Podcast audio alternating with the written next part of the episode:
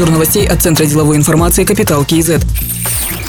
В Казахстане надо принимать системные меры для развития рыбного хозяйства. Премьер-министр Оскар Мамин поручил к 1 апреля подготовить проект концепции развития отрасли. Он поручил рассмотреть несколько вопросов. Например, разрешить рыбоводным хозяйствам работать в водохранных зонах рек, сократить плату за пользование водными ресурсами, предусмотрев только оплату фактических расходов воды. Также будет разработана информационная система прослеживаемости рыбной продукции. Оскар Мамин сказал, что надо расширить меры господдержки и отнести рыбное хозяйство к числу приоритетных направлений экономики.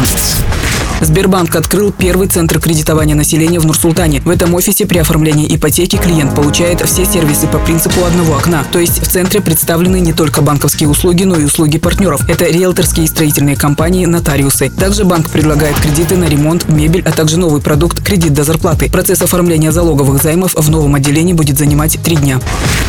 В Атырауской области построит завод по переработке попутного газа на месторождении Кашаган. Объем инвестиций составит 860 миллионов долларов. Завод планируется сдать до конца 2021 года. Проектная мощность 1 миллиард кубометров в год. Предприятие поможет повысить производство нефти на месторождении на 12 миллионов тонн, а также создать 2800 временных в период строительства и 600 постоянных в период эксплуатации рабочих мест. Продукцию завода будут поставлять как на внутренние, так и на внешние рынки.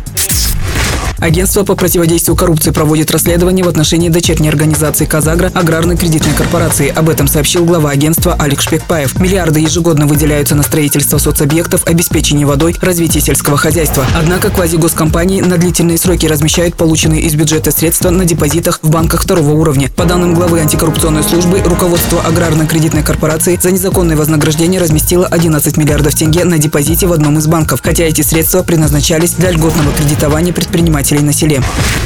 Комитет национальной безопасности в Шимкенте, Мангостауской, Жамбылской и Туркестанской областях пресек незаконную деятельность транснациональных группировок. Подозреваемые занимались нелегальным отловом краснокнижных соколов-балабанов. Затем вывозили их в страны Ближнего Востока через казахстанско-узбекскую и казахстанско-кыргызскую границы. По расчетам специалистов, нанесенный государству ущерб от незаконной деятельности группировок оценивается в несколько миллиардов тенге.